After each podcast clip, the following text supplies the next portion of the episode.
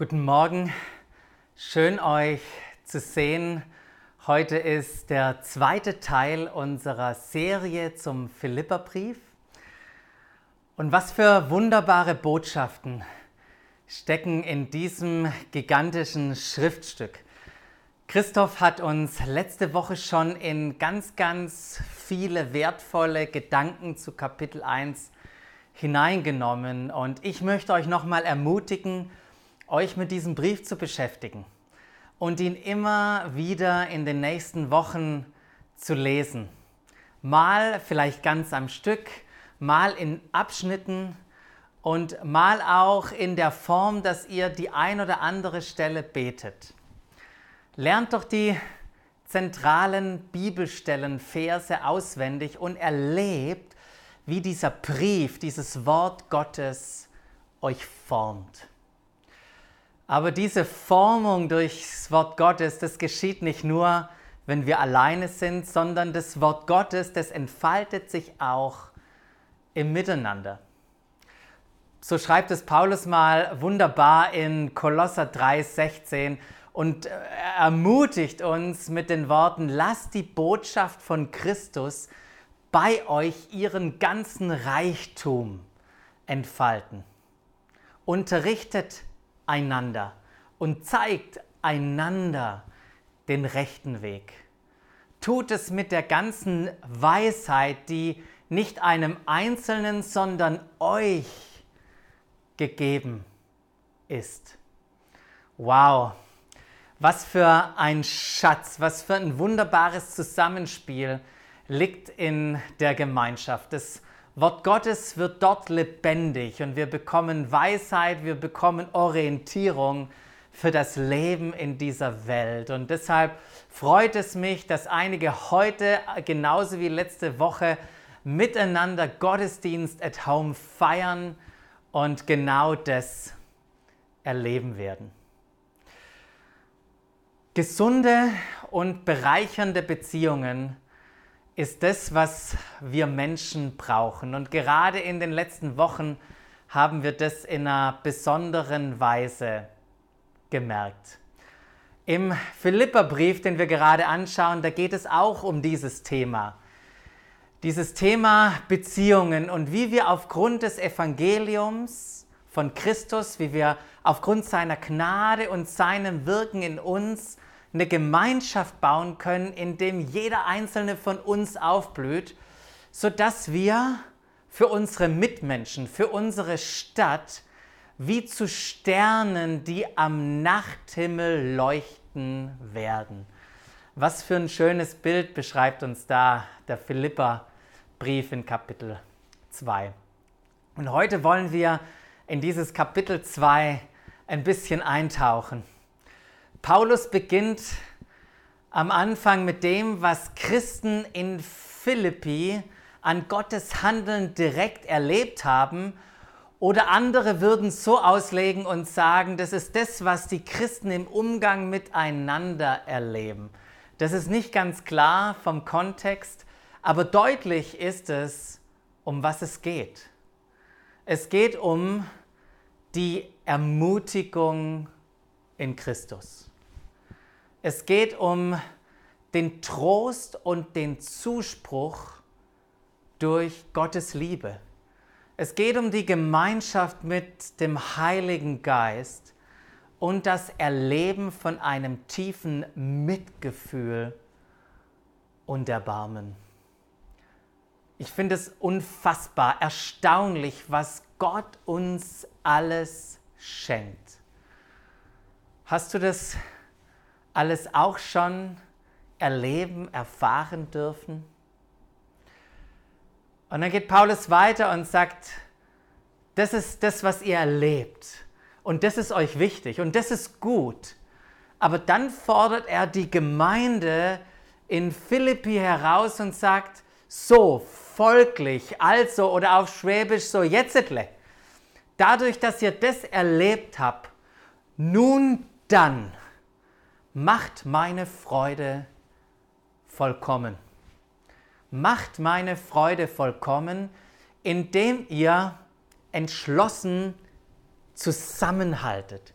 lasst nicht zu, dass euch etwas gegeneinander aufbringt, sondern begegnet allen mit der gleichen Liebe und richtet euch ganz auf das gemeinsame Ziel aus.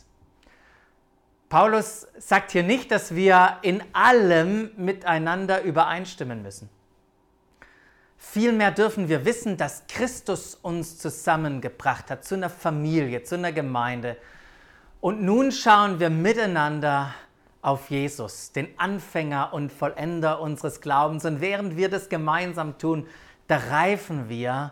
Und indem wir reifen, bringen wir sein Reich in dieser Welt voran. Was für eine wichtige Aufforderung in diesem Vers steckt. In einer Zeit, an der wir das Auseinanderdriften richtig spüren, die Polarisierung wahrnehmen und sogar die Konfrontation in unserer Welt, aber auch bei uns Christen. Zwei Verse später beschreibt Paulus in Vers 4 eine richtige Herausforderung. Eine richtige Herausforderung für mich und vielleicht für den einen oder anderen von euch und sagt, jeder soll auch auf das Wohl der anderen bedacht sein, nicht nur auf das eigene Wohl. Die Elberfelder formuliert es so, nicht auf das Seine sehen, sondern auch auf das des anderen.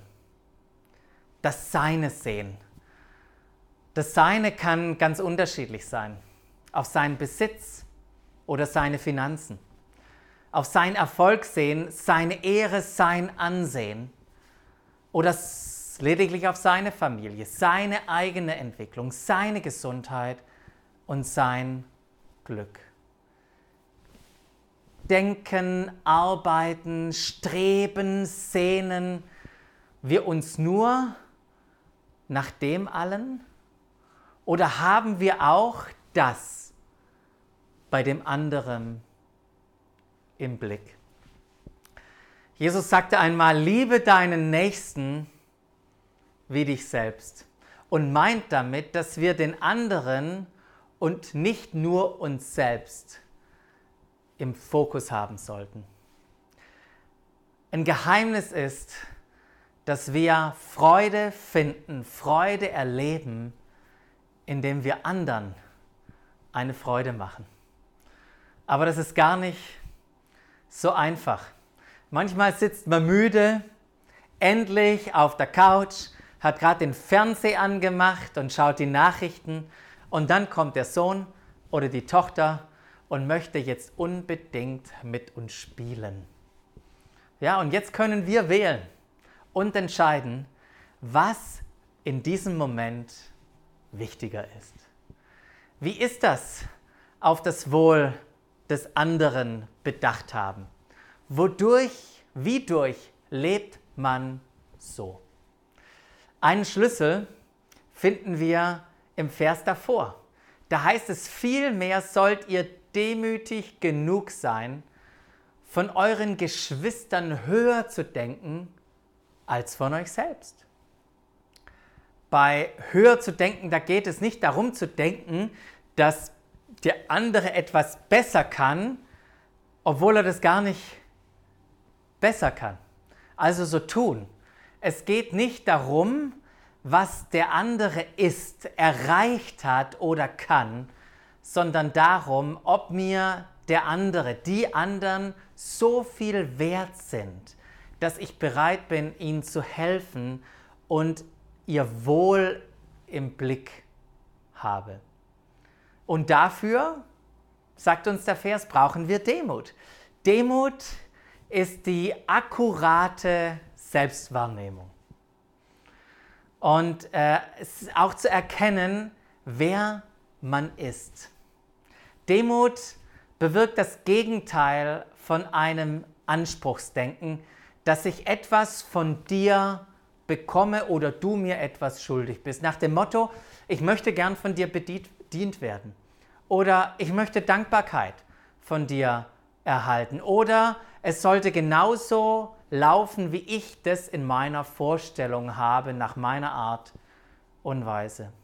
Und Demut dreht dieses Anspruchsdenken um und gibt sich selbst in die Rolle und die Pflicht des Gebenden.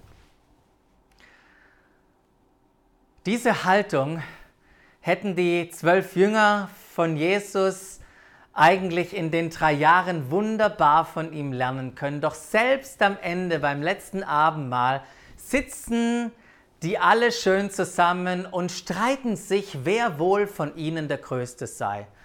Und Jesus bekommt es mit und dann fragt er sie mit den Worten, sagt mal, wer ist denn höher gestellt? Der, der am Tisch sitzt oder der, der ihn bedient? Der, der am Tisch sitzt, gell? Das ist das, was ich höre in eurem Gespräch. Ich aber bin unter euch als der, der dient.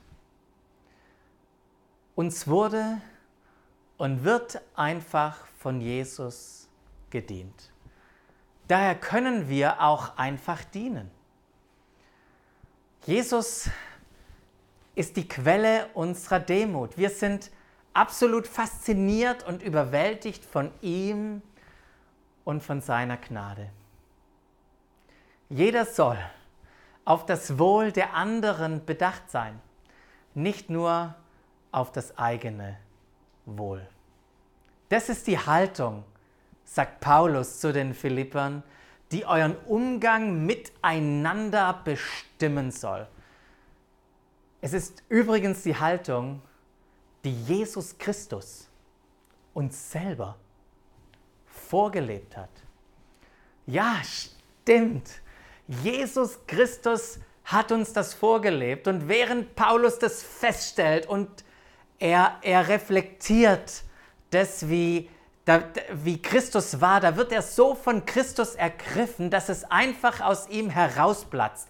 Und was aus ihm herausplatzt, ist die, die fast erste Doxologie, die, der erste Hymnos der Christenheit, welcher die Haltung und die Gesinnung Jesu in einer einzigartigen Weise beschreibt. Und da heißt es in Philippa 2, 6 bis 11, er, der Gott in allem gleich war und auf einer Stufe mit ihm stand, der nutzte seine Macht nicht aus zu seinem eigenen Vorteil. Im Gegenteil heißt es hier, er verzichtete auf alle seine Vorrechte und stellte sich auf dieselbe Stufe wie ein Diener. Er wurde einer von uns, ein Mensch wie jeder andere Mensch. Aber er erniedrigte sich noch mehr. In Gehorsam gegenüber Gott nahm er sogar den Tod auf sich. Er starb am Kreuz wie ein Verbrecher. Deshalb, deshalb hat Gott ihn auch so unvergleichlich hoch erhöht und hat ihm als Ehrentitel den Namen gegeben, der bedeutender ist als jeder andere Name. Und weil Jesus diesen Namen trägt, werden sich einmal vor ihm auf die Knie werfen alle, die im Himmel und auf der Erde und unter der Erde sind. Alle werden anerkennen, dass Jesus Christus der Herr ist und werden damit Gott, den Vater, die Ehre geben. Es ist unbeschreiblich, was für eine gigantische Haltung und Gesinnung Jesus hatte, die sich in dieser unglaublichen Demut und in diesem Gehorsam gezeigt hat. Das Wunderbare ist, dass sich diese Gesinnung in dem Leben von seinen Jüngern multipliziert. Man sieht diese Gesinnung Jesus selbst in den anderen Und das Kapitel 2, das nennt uns drei Beispiele, wie das passiert, wie das funktioniert, wie das aussieht. Angefangen bei Paulus selber, der diesen Brief aus dem Gefängnis schreibt. Kein anderer wie bei Paulus, das sehen wir, diesen Vers. Er lebte nicht auf das eigene Wohl bedacht, sondern hatte das Wohl der anderen im Blick. Wisst ihr, Paulus, der stellt sich in den Briefen, auch hier wie im Philipperbrief, nicht nur als den Diener Christi einfach vor, sondern er lebt so, bereitwillig unglaubliche Nachteile auf sich zu nehmen für das Wohl der andere, anderen. Er war für andere im Gefängnis. Er wurde für andere ausgepeitscht, mit dem Tode bedroht, einmal sogar gesteinigt. Er ging für andere auf anstrengende Reisen, war den Gefahren dort ausgesetzt, von der Natur mit dem wilden Meer und Raubtieren, attackiert von Räubern, ähm, im Stich gelassen von, von Menschen, sogar Leuten, die sich als seine Freunde ausgegeben haben. Er musste teilweise ohne Schlaf auskommen. Er litt Hunger und Durst. Er, er, er trug bittere Kälte und hatte zeitweise auch nichts anzuziehen. Und selbst wenn ich sterben muss, so schreibt er es in Philippa 2,17, selbst wenn ich sterben muss und mein Blut wie Opferblut vergossen wird im Dienst für euren Glauben, so bin ich doch voller Freude. Ja, ich freue mich mit euch allen. Ich habe Anteil an eurer Freude. Was für ein gigantisches Beispiel gibt uns Paulus, der an erster Stelle Christus hat, dann die anderen Menschen und zuletzt sich selber. Und wenn ich das alles mir so vor Augen male, frage ich mich, wie ist das bei mir? Aber das Kapitel 2, das hat noch zwei weitere Beispiele. Paulus gab diese Besinnung, diese Gesinnung weiter an seinen Ziehsohn Timotheus den er unbedingt nach Philippi schicken wollte. Und über ihn schreibt er an die Philipper, ich habe nämlich keinen, der in allem mit mir so übereinstimmt und der sich, wenn er zu euch kommt, so aufrichtig um eure Belangen kümmern wird wie er.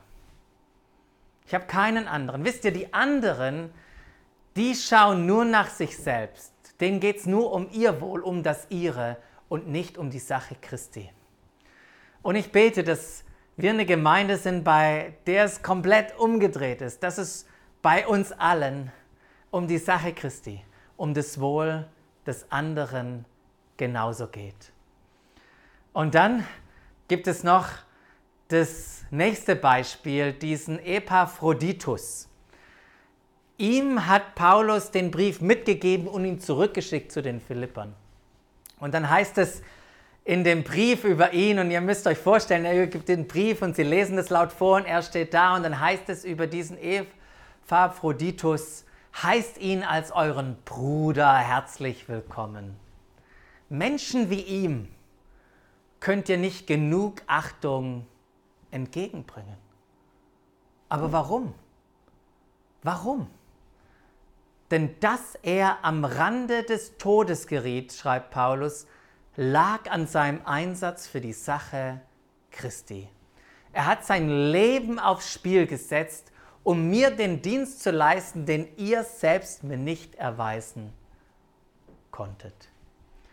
Jesus, Paulus, Timotheus, Ephraphroditus, vier wunderbare Demonstrationen, Beispiele von Demut. Die Gesinnung von Jesus möchte sich in und durch unser Leben multiplizieren. Und das wünsche ich mir so sehr für mein Leben und ich wünsche es so sehr für uns als Gemeinde, dass das passiert. Müssen wir das tun? Nein, wir müssen es nicht tun. Aber ich bin mir sicher, dass wir es tun wollen. Wisst ihr warum? Weil Paulus schreibt auch in Philippa, dass Gott selbst ja in euch am Werk ist und macht euch nicht nur bereit dafür, sondern auch fähig, das zu tun, was ihm gefällt. Im Eberfelder, in der Eberfelder Bibel steht, denn Gott ist es, der in euch wirkt, sowohl das Wollen als auch das Wirken. Diese Tatsache, dass Gott in dieser Art und Weise in uns wirkt, das finden wir an so vielen anderen Stellen auch. Gott gibt uns die Kraft für den Dienst, das sagt mal Petrus. Die Gnade Gottes, die arbeitet in uns, so heißt es im Korinther. Was Paulus hier nicht sagt, ist, dass Gott in unseren freien Willen eingreift. Aber was er hier sagt, ist, dass er denen hilft, die Gottes Willen suchen, diesem Willen nachgehen, die sich aufmachen, da schenkt er noch mehr Möglichkeiten, noch mehr Bereitschaft, da schenkt er Gelingen. Ich habe Freude daran, diese Gesinnung zu haben, weil ich Christus habe, weil Christus in mir lebt. Es ist wunderschön zu sehen, wie Christus auf das Wohl aller bedacht war und alles aufgab, um für uns zu sterben. Es ist wunderschön zu sehen, wie Paulus bereit war zu leiden, um die Gemeinden zu gründen, durch die irgendwann die gute Nachricht auch zu uns kam. Es ist wunderschön zu sehen, wie Timotheus Seite an Seite mit Paulus seine Interessen einfach zurücknahm und die der anderen voranstellte. Es ist wunderschön zu sehen, wie ein Ephraphroditus sein Leben riskiert hat, um Paulus für die Philipper zu dienen. Und wisst ihr was? Es wird wunderschön zu sehen sein in unserem Leben und bei uns als Gemeinde, wenn wir die Gesinnung Christi haben, nicht nur auf unser eigenes Wohl bedacht sind, sondern das Wohl der anderen im Blick haben. Wie würde Doxadeo Stuttgart aussehen? Und was wäre das ein Zeichen, wie Sterne am Nachthimmel, wenn wir alle so leben würden? Amen.